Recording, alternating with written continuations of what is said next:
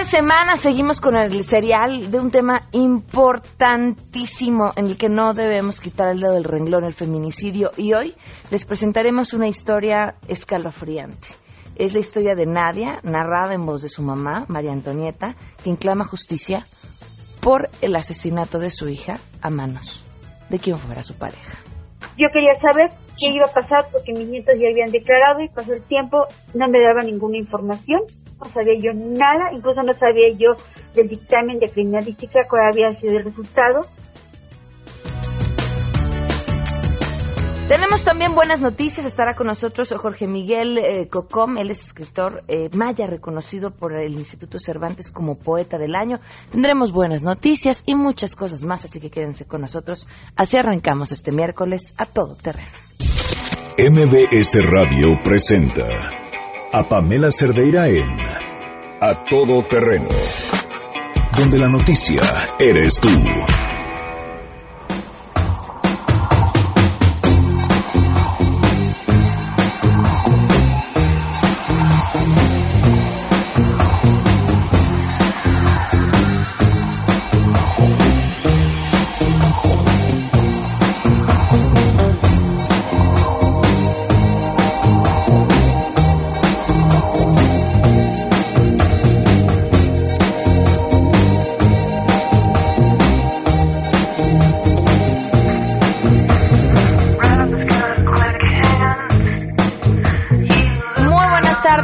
Por acompañarnos a todo terreno. Hay muchas cosas que comentarles el día de hoy. Estamos a menos de una semana de que termine nuestro proyecto Amarte MX. Les recuerdo que pueden, uno, votar a través de la página de amartemx.com.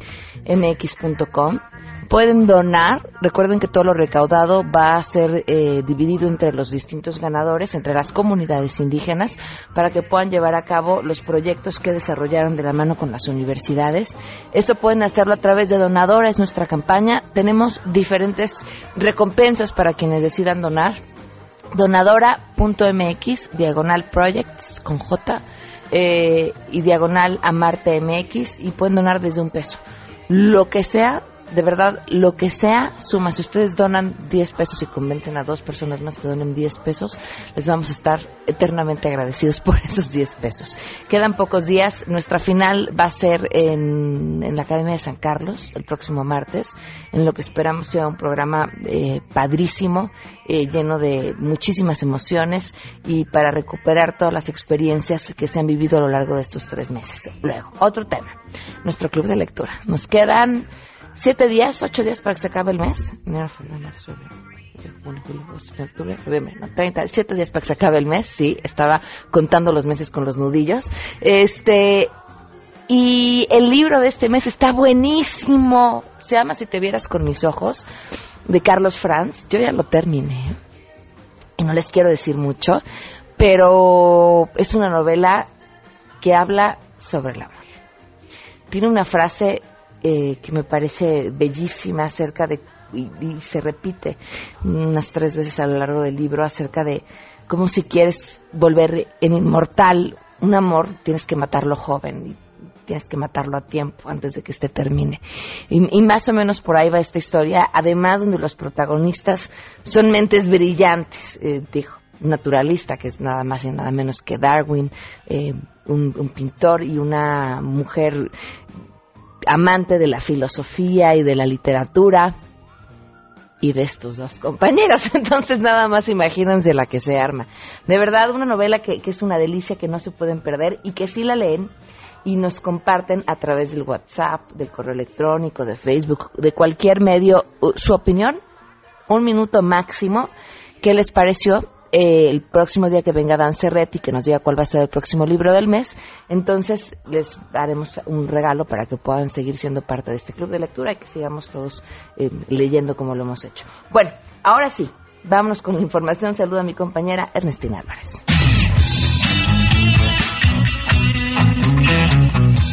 Tan solo en 2015 los gastos de publicidad del gobierno federal ascendieron a 9.600 millones de pesos, recursos 248 veces mayores a los destinados al programa de defensa de derechos humanos.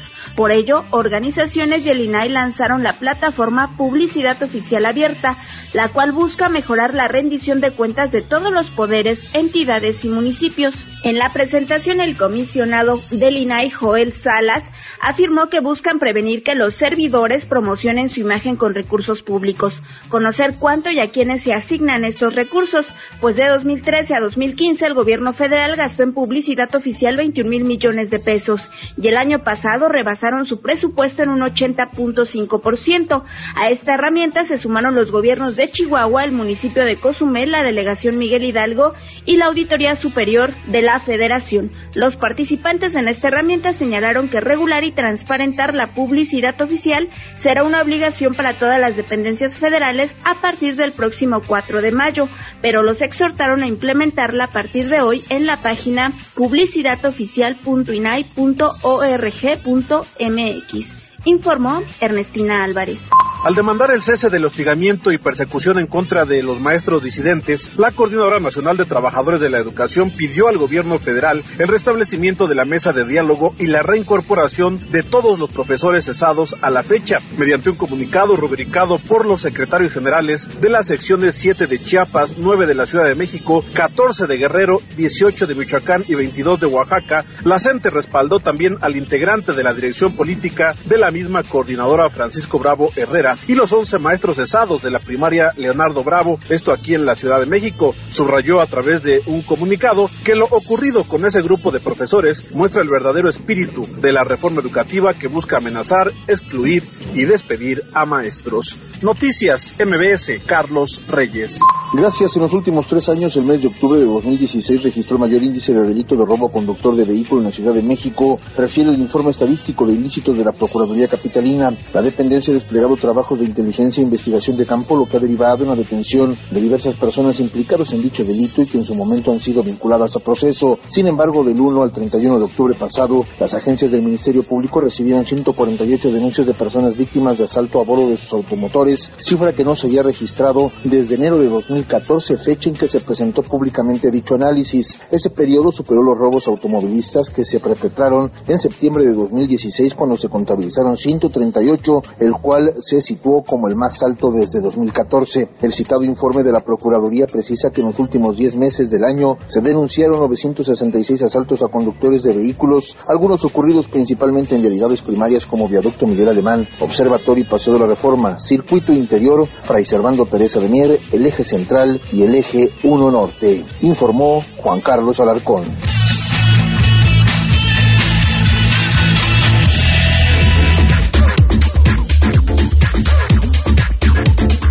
Supuesto que tenemos buenas noticias.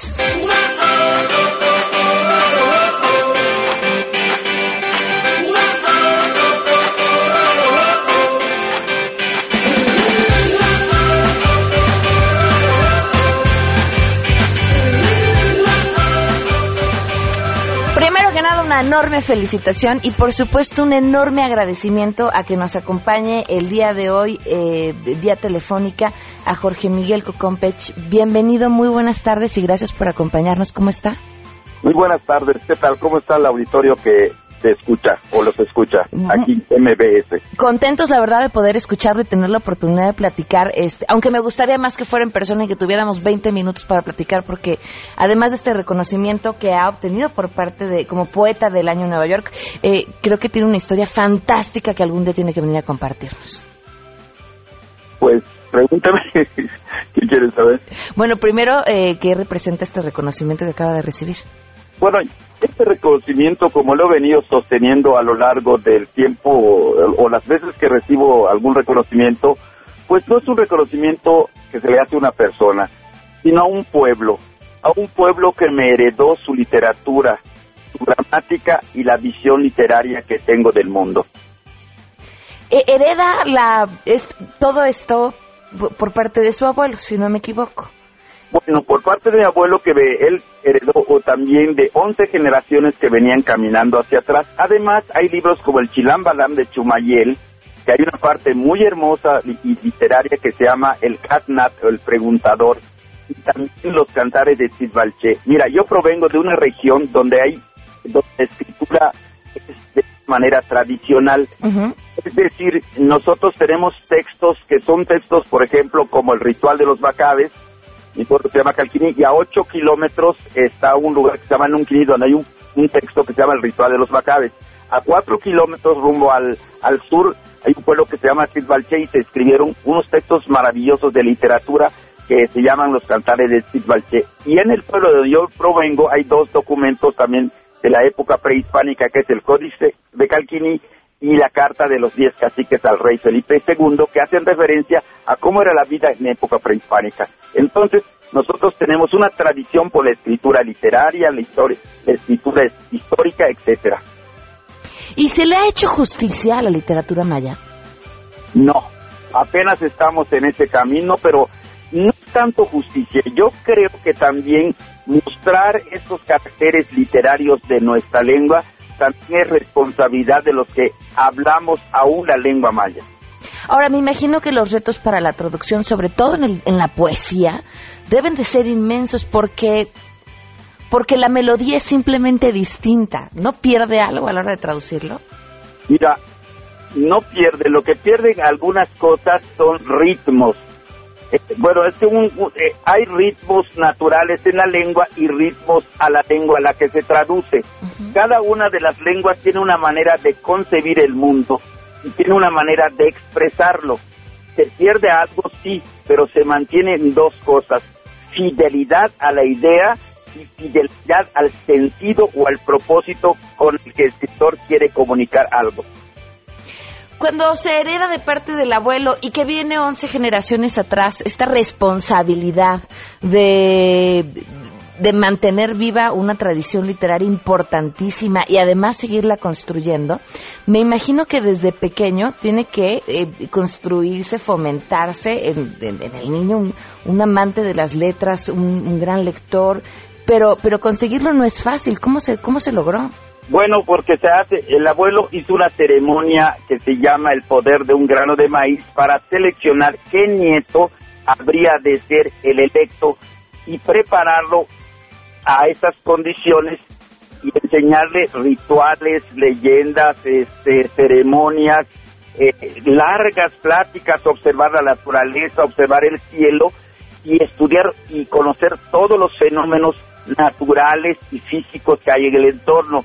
Esto te predispone, desde luego, para que uno sea testigo y a la vez deje testimonio de lo que está viendo y de lo que está oyendo, que vienen de observaciones antiquísimas. ¿Nunca dudó de esta vocación o de esta elección del abuelo? Es decir, híjole, el abuelo a lo mejor se equivocó, lo mío era otra cosa. No, él, él tenía duda de que fuera yo, porque yo era un chamaco irreverente, malcriado, travieso, etcétera, etcétera, y él creía que iba a ser o mi primo Ramón, hijo de mi tía este Ramona, o mi primo Gonzalo, que era hijo también de mi primo Gonzalo, de mi tío Gonzalo. Pero para no tener duda hizo la ceremonia en la que puso en su bolsa granos de maíz diferentes colores y el que sacara el del color amarillo es, era el electo. Cuando el, el grano de maíz estuvo en la palma de mis manos, mis primos me dijeron, te amolaste, te amolaste, tú vas a hacerlo. Pues sí, fue complicado porque los procesos de iniciación en la infancia y en la adolescencia son complicados porque uno apenas está concibiendo e interpretando el mundo. Pero no me arrepiento de ello. Es una responsabilidad que creo que no es solo mía, sino es para todas las generaciones. ¿Podría recitarnos algo para terminar el día de hoy? Bueno, un poema que dice así, un fragmento. Atane unahilapishan tumenti kushana lachilo. De uchbenshal ni casa la castalil tikupatalatán. La casa de tu alma. Tu idioma es la casa de tu alma. Allá viven tus padres y tus abuelos. En esa casa milenaria hogar de tus recuerdos, permanece tu palabra. Por eso, no llores la muerte de tu cuerpo, ni llores la muerte de tu alma. Tu cuerpo permanece en el rostro de tus hijos, tu alma eternece en el fulgor de las estrellas. Qué belleza, Jorge Miguel, de verdad, enhorabuena por este reconocimiento y esperamos tener la oportunidad de platicar más ampliamente próximamente. Estoy a sus órdenes. El día que quieran, nada más me contactan y estoy a sus órdenes. Muchísimas gracias. Muy buenas tardes. 12 el día con 19 minutos. ¡Ay! que sí llegan, ¿no? Llegadorísimo. Pues así es como arrancamos este miércoles. Tengo además eh, regalos, tengo cinco boletos dobles para el concierto de Mijares y Emanuel hoy a las 8.30 en el Auditorio Nacional. Así que llamen. 5166125, los primeros cinco que llamen, así facilito se les van los boletos. Vamos a una pausa y continuamos a todo terreno. Más adelante A Todo Terreno. Vamos con la tercera historia, el tercer testimonio sobre nuestro serial de feminicidios. Eh, una historia que los dejará, híjole, pues con el corazón un poco apachurrado. Yo quería saber qué iba a pasar porque mis nietos ya habían declarado y pasó el tiempo, no me daba ninguna información, no sabía yo nada, incluso no sabía yo del dictamen de criminalística cuál había sido el resultado. Queremos conocer tus historias. Comunícate al 5166-1025. Pamela Cerdeira. A todo terreno. Donde la noticia eres tú. Volvemos. Estamos de regreso. Síguenos en Twitter, arroba Pam Cerdeira. Todo terreno, donde la noticia eres tú.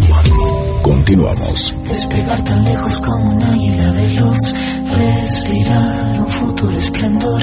12 del día con 23 minutos. Hemos estado presentándoles las últimas tres semanas eh, una serie de notas y por supuesto testimonios sobre el tema del feminicidio. Nos sentimos alarmados cuando de pronto parecía que era un fenómeno que estaba creciendo. Y de los distintos testimonios con los que tuvimos la oportunidad de platicar, en especial a mí este es el que más me, me, ha dejado pensando, porque evidentemente tenemos un problema en este país, como en muchos otros, con el tema de una falta de investigación, eh, falta hasta de presupuesto para que se lleven a cabo estas investigaciones. Eh, sí hay una misoginia generalizada, entonces es probable que una mujer llegue a denunciar que su hija no aparece y lo primero que le respondan las autoridades es, ay, espérese, seguro se fue con el novio, ¿no? Y sí, seguramente muchos se van con el novio pero eso indica una falta de interés y una falta de, de, querer investigar, sobre todo conociendo pues la situación en la que estamos viviendo, el gran negocio que implica la trata de personas. Pero sí hay otra parte que nos toca y nos corresponde a todos, que, que tiene que ver con qué nos parece normal. Y en el trato a las mujeres, qué es justificable y qué no, que tanto es tantito, diría, ¿no?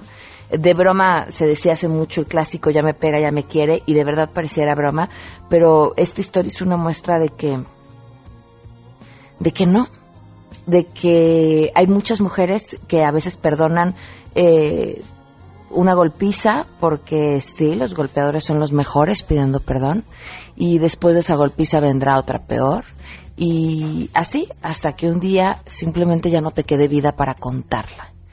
Y así es como va esta historia. Les digo, ¿por qué es importante para mí? Porque más allá de lo que ya sabemos, que también es parte de esta historia, que pasa con las autoridades, mi pregunta es, ¿qué pasa con nosotros como sociedad? ¿Qué responsabilidad tenemos las mujeres cuando justificamos el acto de cualquier persona violenta? ¿Qué esperamos cuando es dentro de tu mismo círculo familiar a quien le das derecho y libertad de hacerte sentir menos, de humillarte, de quitarte la libertad o de golpearte. Así los invitamos a conocer este tercer testimonio a nombre de la señora María Antonieta que nos cuenta la historia de su hija, Nadia.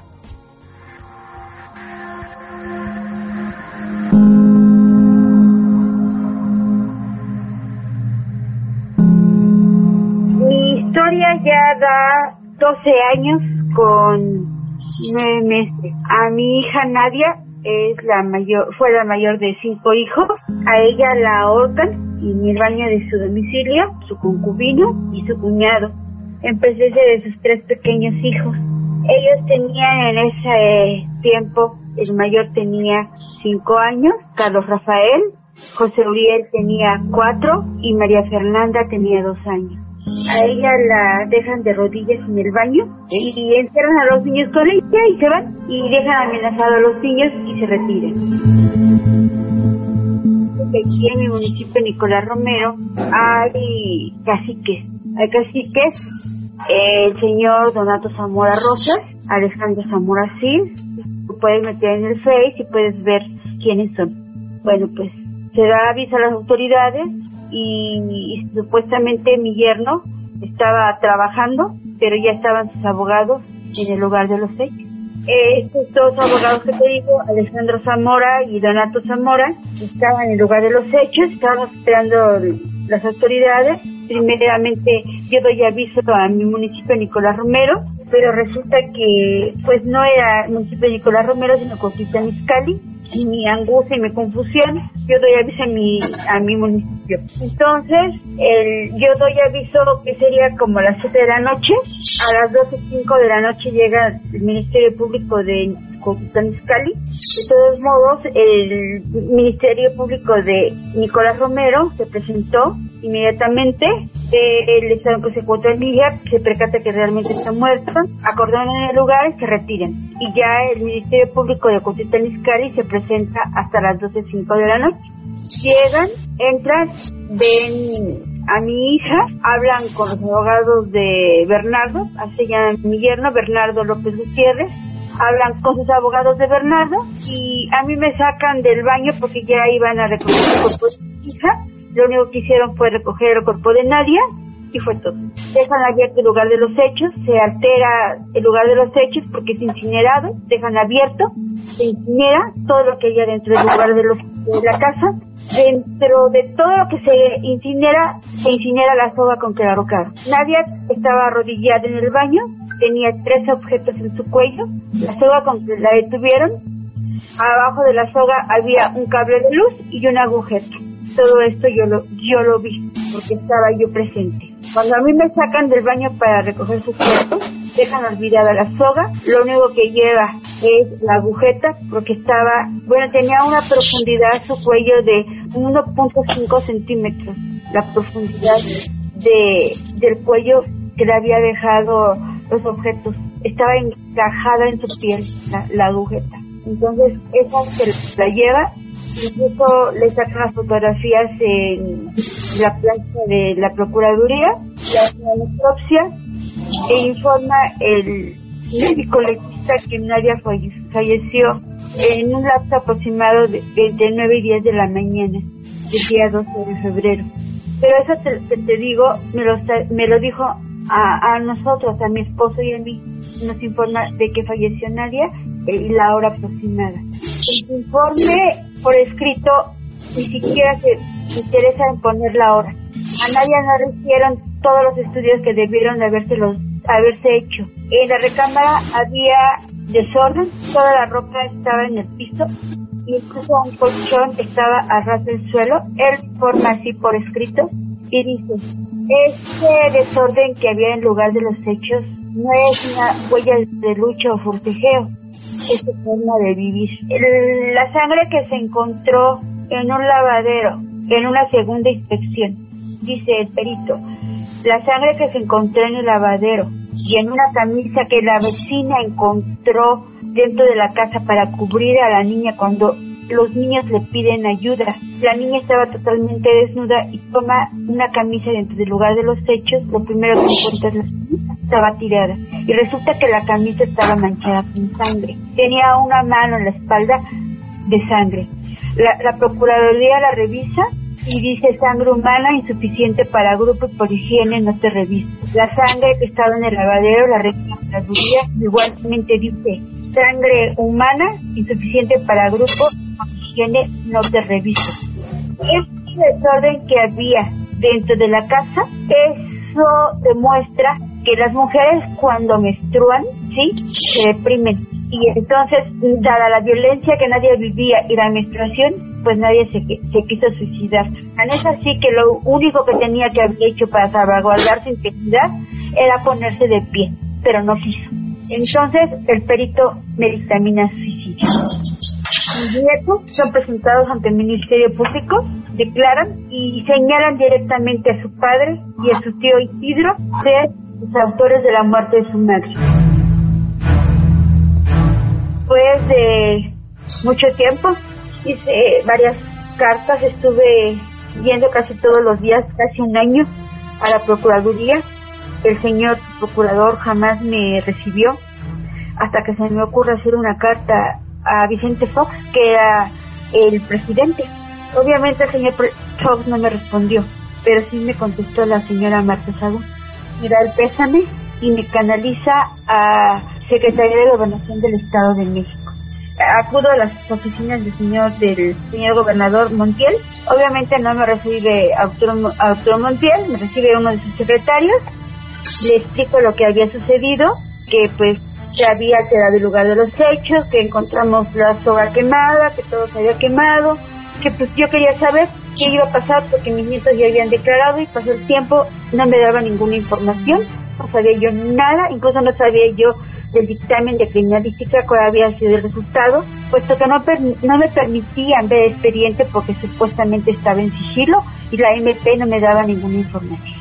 Entonces me canalizan a la Procuraduría, acudo a la Procuraduría, a las oficinas del señor este, Navarrete Pira, que era el procurador, que era el procurador, me reciben también un secretario, le explico lo que les acabo de explicar a usted, entonces me dice, pues permítame, vamos a, a ver expediente, a ver, a corroborar lo que usted nos informa. Doy mis datos, me hablan dos meses después y me dicen, disculpe usted señora, se cometieron errores humanos. ¿Está usted dispuesta a presentar un dictamen en criminalística privado? Y yo obviamente accedo. Creo que fue mi primer error. Yo en ese momento debí haber dicho, bueno, el error de quién fue, de ustedes, ¿verdad? Entonces arreglenlo. Pues yo me presto a contratar un perito privado, presentamos un, un dictamen en criminalística y con esa con ese dictamen en criminalística y la declaración de mis nietos y todo el informe psicológico de atención a víctimas de los de los menores se consigna mi averiguación y se dicta la orden de aprehensión hasta marzo del 2005. Es detenido Isidro López Gutiérrez, alias el Matute, que era cuñado de mi hija. Lo internan en el penal de Coquitlán, México. Le dictan el auto de formal prisión. Él apela el auto de formal prisión y recayó en la primera sala colegiada de Tlanepante. Y los señores magistrados le dan valor probatorio a la declaración de mis nietos y descalifican por improcedente e incongruente el dictamen de criminalística de la Procuraduría. Le ratifican el auto. Se lleva el juicio, lo sentencian a 42 a 36 meses, apela el, la sentencia y recayó en la misma sala colegiada Tlanepanta con los mismos magistrados, pero esta vez cambian de opinión y dicen los señores magistrados que los niños eran fantasiosos, que son incapaces de distinguir una verdad a una fantasía y por lo tanto no encuentran el cuerpo del delito, puesto que el perito había dictaminado suicidio. Entonces lo exoneran, queda en libertad. Yo procedo a ampararme, pero se me es rechazado totalmente el amparo, puesto que yo no era tercer perjudicado todo el tiempo, no sé no era tercer perjudicado, pero sí podía haber haberlo probado, puesto que yo tenía la guardia y custodia de mi vida, pero pues ya no tuve recursos. Estaba y estoy todavía, ¿verdad? En la ruina económica ya no ya no pude pagar el amparo. Entonces, quedó en libertad. En mi búsqueda por buscar justicia encuentro el apoyo de la organización civil, la Comisión Mexicana de Promoción de los Derechos Humanos. Ellos me apoyan y interponemos una queja a la Comisión Interamericana de los Derechos Humanos. Posteriormente después es detenido Bernardo, Bernardo López Gutiérrez, padre de mis nietos y concubino de mi hija Nadia, el 14 de junio del 2002. Cuando él es detenido, él tenía en su poder a una menor de 13 años del estado de Hidalgo, la tenía privada de su libertad. Por esta razón lo sentenciaron a 5 años y bueno, pues ya se lleva el juicio de, por el homicidio de mi hija. Hasta ahorita todavía no se cierran instrucciones. Él ofreció 14 testigos de descargo para desubicarlo de tiempo y lugar de los hechos, testigos obviamente falsos, pagados y localizables por medio de amparo hemos exigido a la defensa que presente a testigos que se terminaron de presentar y ahorita lo único que hace falta es dos juntas de peritos y se cerrará instrucción.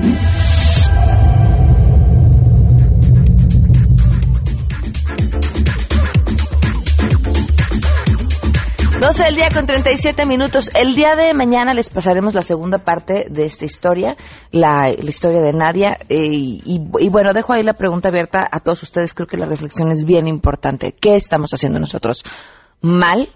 Y, y cómo desde la sociedad nos urge, nos urge modificar el camino. Bueno, en otros temas, ¿qué les gustaría de regalo para esta Navidad? A mí algo que me permita ir a donde quiera a donde mi imaginación y por supuesto la tecnología me lo permitan. Y nada mejor que este regalazo perfecto que tiene Movistar para esta Navidad, para que disfruten con toda su familia, unos lentes de realidad virtual. Y lo mejor es que se lo llevan al comprar un Movistar y recargar 200 pesos. Así de sencillo, elige vivir una Navidad diferente, elige Movistar. 12 con 38, vamos a una pausa y continuamos. Pamela Cerdeira es a todo terreno. Síguenos en Twitter, arroba Pam Cerdeira. Regresamos. Pamela Cerdeira regresa con más en A Todo Terreno, donde la noticia eres tú. Marca el 5166255. 12 el día con 43 minutos. ¿Ya tienen planeados sus regalos de Navidad? Mira, pónganse listos porque en este momento les voy a dar muchas opciones para que regalen a diferentes personas. De entrada, la opción que nos tiene Movistar que está increíble. Esta Navidad, para que disfruten, miren, cualquier miembro de su familia, desde el más chiquito hasta el más grande, porque se pueden llevar unos lentes de realidad virtual al comprar Movistar y recargar 200 pesos. Entonces le Armando, ya sea que el teléfono sea para ustedes o se lo quieran regalar a alguien más, le regalan el teléfono, le recargan 200 pesos y además se llevan los lentes de realidad virtual, eso se los pueden dar a otra persona. Ya mataron dos pájaros de un tiro. Elegir eh, vivir una Navidad diferente, pues eligiendo Movistar, así de sencillo. Y la otra opción nos la trae Mago, que está con nosotros el día de hoy. ¿Cómo estás, Mago? Bienvenida. Gracias, Pamela. Muy bien, efectivamente. Te traigo algo maravilloso para toda la familia, porque es bien importante que nos pongan atención y es un excelente regalo para esta Navidad. Driver Cam Pro es una cámara muy ligera, una cámara portátil, cabe en la palma de tu mano, ve lo, lo pequeña que está, no es estorbosa, es para tu auto. Lo colocas y no necesitas instalación, tiene una ventosa, muy fácilmente lo colocas en el abajo de tu eh, parabrisas Ajá. y bueno de esa forma vas a tener una cámara portátil que te va a grabar 14 horas diarias y sobre todo pues va a tener vas a tener la información si algún tránsito se te atraviesa, si algún, alguien te chocó y te dijo, oye, ¿sabes qué? Pues es que yo no me atravesé, yo no te pegué, fuiste tú. ¿Qué crees? Tengo todo grabado, señor, aquí tengo todo. Y de esta manera, bueno, pues vas a tener la evidencia. Para los taxis esto debe ser un paro importantísimo. Pues claro, porque imagínate, tú compras o a lo mejor contratas a choferes, a un Uber y de pronto te dicen, no, pues es que yo hice mis rutas, yo sí hice tales horas. No, pues aquí tengo la prueba. Está comprobado también que mucha gente se va o maquillando o van tomándose la famosa selfie, ¿no? Y que eso causa muchos accidentes, Pamela. Hay que tener cuidado. Entonces, Driver Cam Pro es la cámara que te va a comprobar que tú tienes la razón. O muchas veces, bueno, no me gusta decir esto, pero es la verdad. Padecemos de muchas eh, personas eh, malas como tránsitos que te dicen, oiga, se pasó usted el alto. Entonces lo que quiere es una mordida. ¿Y qué crees? Tengo grabado todo, señor. Aquí está, que efectivamente estaba yo todavía en el verde. Entonces, Driver Cam Pro es una camarita que gira 120 grados y bueno, pues graba 14 horas continuas, también toma fotos, vista panorámica de 120 grados como te comenté y el teléfono bien fácil, marca usted al 3687 1447, 3687, 1447, y si está dentro de la República Mexicana, muy fácil, 0155, 3687, 1447 sin costo. Y además no tiene ni siquiera que instalarla ni ninguna complicación, nada más la pones y listo, ¿verdad? Así la es. puedes, la vas cargando al cargador del vehículo. Fíjate que la vasca, efectivamente, lo conectas en, en parte del En el encendedor, y de esa manera la cámara se prende cuando prendes tu auto y se apaga cuando apagas tu auto. Aparte, tiene un sensor de movimiento que lo dejas conectado y aunque el coche esté apagado, si alguien pasa, te quiere rayar el coche porque te compraste un coche, ya sabes que la envidia es tremenda y bueno, te dicen, ay, ey, me cae gorda porque tiene un coche nuevo, o te quieren asaltar o dejaste la compu te quieren Es lo que te romper el decir, parabrisas. para seguridad es importantísimo. A mí hace, hace mucho un tipo me quería agarrar a golpes. Es- supongo que algo hice mal manejando, nunca, de verdad, les juro, nunca supe qué fue. Yo creo que me le cerré, no lo supe. El tipo baja, intenta bajarme el coche, a golpearme. A eso iba, porque intentó bajarme el coche. No me digas. Y entonces empezó a golpear el coche a la hora que no me pudo bajar y se fue en el momento en el que agarré el teléfono para tomarle una foto. Traer una cámara en todo momento en tu coche te puede salvar la vida. Exactamente. ¿Por qué? Porque este sensor de movimiento lo dejas conectado y si alguien pasa y te quiere hacer algo a tu coche, lo va a grabar.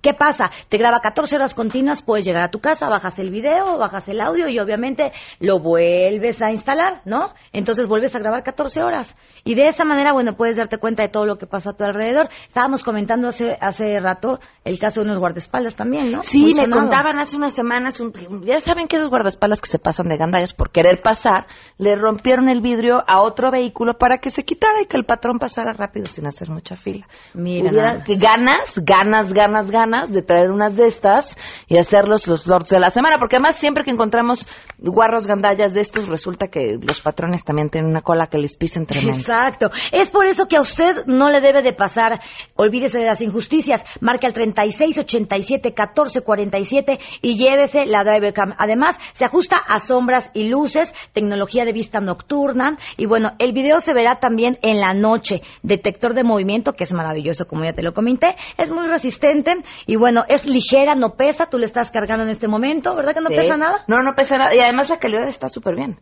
Grabar también los momentos especiales para viajar, ¿no? Es, es importante. Entonces, bueno, ideal para grabar momentos durante los viajes en carretera o en paisajes. Evite problemas usted con los vecinos o con los accidentes. Compruebe que usted no tiene la culpa y lo mejor de todo es que lo puedes conectar en cualquier parte, perdón, pegar en cualquier parte de tu, de tu coche y también lo puedes usar en la casa o en tu negocio, ¿no? Ahí donde está la caja, el dinerito para que no haya este robos hormiga. Recuérdanos el teléfono, Majo. Vámonos con el 3687 1447. 3687 1447. Bien, Mago, muchísimas gracias. Exacto, pero dime espérame, algo más. falta lo bueno, que Viene. es la oferta. Si tú compras una Driver Cam, reciba la segunda al 50% de descuento, ¿te parece? Me parece, no, pero no me parece, quiero más. ¿Cómo más? ¿En serio? Sí, ¿Me van a regañar? Pues le, le dije a la gente que ahora sí no se, ahora, ahora sí nos ibas a hacer nuestro buen fin. Ver. Bueno, ok, está bien. Solamente porque acaba de pasar el buen fin. Compra una Driver Cam, recibe la segunda al 50% Ajá. y la tercera va gratis. Ah, la bien. tercera va gratis. Aparte, la entrega es express. Si vives en zona metropolitana, desde la mañana vas a estrenar, porque en menos de 24 horas la tienes en la puerta de tu casa. Así que la promoción es, compras una Cam, te llevas la segunda al 50% de descuento y ya lo pidió Pamela. La tercera va completamente gratis. Ya tienes la tuya, la de tu mamá y la del esposo. Porque, Esa va por mi cuenta, ¿eh? Perfecto. Muchísimas gracias, Mago. Muchas gracias. 3687 1447. Si tienes un caso para compartir, escribe a todoterreno.mbs.com. Pamela Cerdeira es a todo terreno. En un momento continuamos. Pamela Cerdeira está de regreso en A Todo Terreno. Únete a nuestra comunidad en facebook.com. Diagonal Pam Cerdeira. Continuamos. 12 del día con mundo 53 minutos. Me metí antes de tiempo. Discúlpeme, es que es la emoción. 12 del día con 53 minutos. Continuamos en a todo terreno.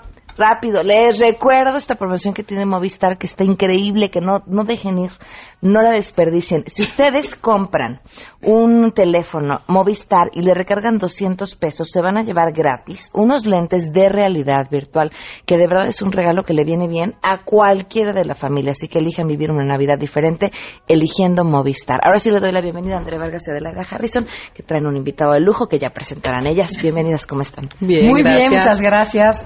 Te, traemos uno, de veras un invitado de lujo que viene desde Argentina, pero qué mejor él, Roberto Pérez, que te platique quién es y a qué viene a México, porque viene una, una- unas cosas decir. Bueno, encantado a Bienvenido, todas. Roberto. Muchas gracias, corazón. Eh, bien, feliz de estar aquí. Es como mi segunda casa ya.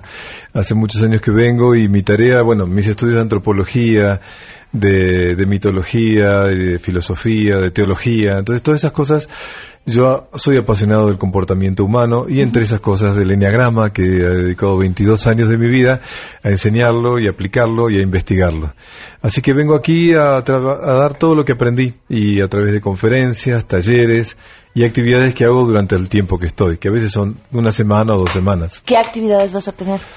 Bueno, como inmediatas importantes para decirte es una, voy a dar una conferencia del poder el día 24 de noviembre, o sea, mañana, en el Hotel Camino Real en Santa Fe a las 6 de la tarde. ¿Sí? Esa es el, una de las actividades importantes, que es una conferencia en donde desarrolla un tema que no tiene que ver con lo sociológico solamente, sino que es qué nos pasa con el poder personal, por qué no nos cuesta trabajar nuestro propio poder y además qué se entiende por poder, porque a veces hay una mala palabra, la palabra poder parece mala palabra. ¿Qué es el poder? Ah, qué buena pregunta.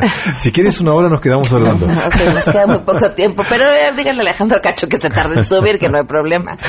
No, fundamentalmente, el poder es una aptitud que tenemos como condición humana de ejercer nuestra libertad. En la medida en que ese poder lo usamos desde una libertad sana, el poder siempre es constructivo. El problema es cuando nuestra libertad no está sana y el poder, que es una maravilla que tenemos como don humano, termina siendo destructivo cuando no se usa desde el lugar adecuado. Ok.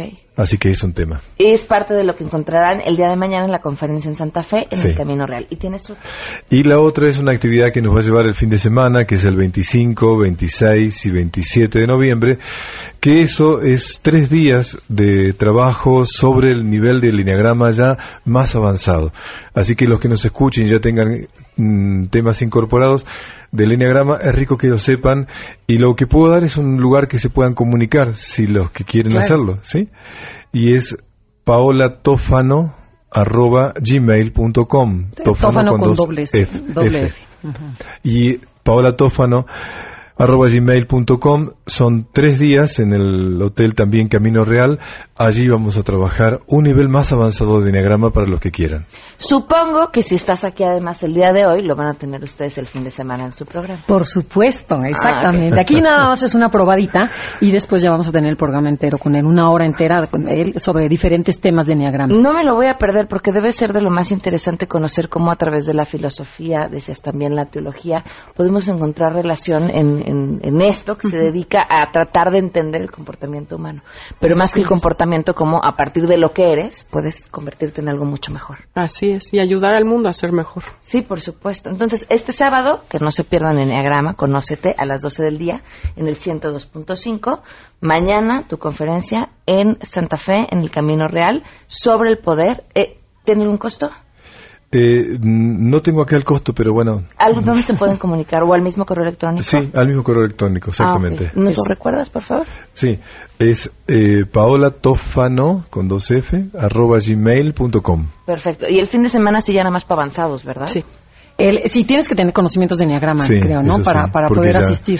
ya Pero hay- ya hay muchísima gente en México que conoce el Enneagrama, entonces, este, de veras valen la pena. Es otro, otro enfoque totalmente. Nosotros que conocemos el Enneagrama, bueno, ahí estamos siempre de fans con, con Roberto, porque de veras lo pone como desde un lado espiritual muy bonito, muy padre. Ok. O sea, siempre enriquece. Todo lo que sea diferentes puntos de vista te va a enriquecer. Perfecto. Gracias. Pues no nos lo perdemos entonces ni el sábado ni lo que tendrás a partir del día de mañana. Muchas gracias. Gracias a, A ti. Sí, y cualquier duda, si tienen Sí. dudas sobre el curso de Roberto, también estamos en nuestra página en Facebook, Enneagrama Conócete, o mándenos un tweet. Arroba conocete MBS. Perfecto. Muchas gracias. A ti. Gracias. Por Gracias. último, les recuerdo, no se les vaya a ir esta promoción que tiene Movistar, que está increíble para celebrar la Navidad. Pues en el lugar que ustedes quieran, en el que su imaginación y la tecnología los puedan llevar, con unos lentes de realidad virtual, es que es muy sencillo conseguirlo. Se lo llevan comprando un Movistar y recargando 200 pesos. Así de fácil. Así pueden elegir una Navidad diferente eligiendo Movistar. Nos vamos, se quedan con Alejandro Cacho. MBS Radio presentó a Pamela Cerdeira en A Todo Terreno. Te esperamos en la siguiente emisión. A Todo Terreno, donde la noticia eres tú. MBS Radio, en entretenimiento. Estamos contigo.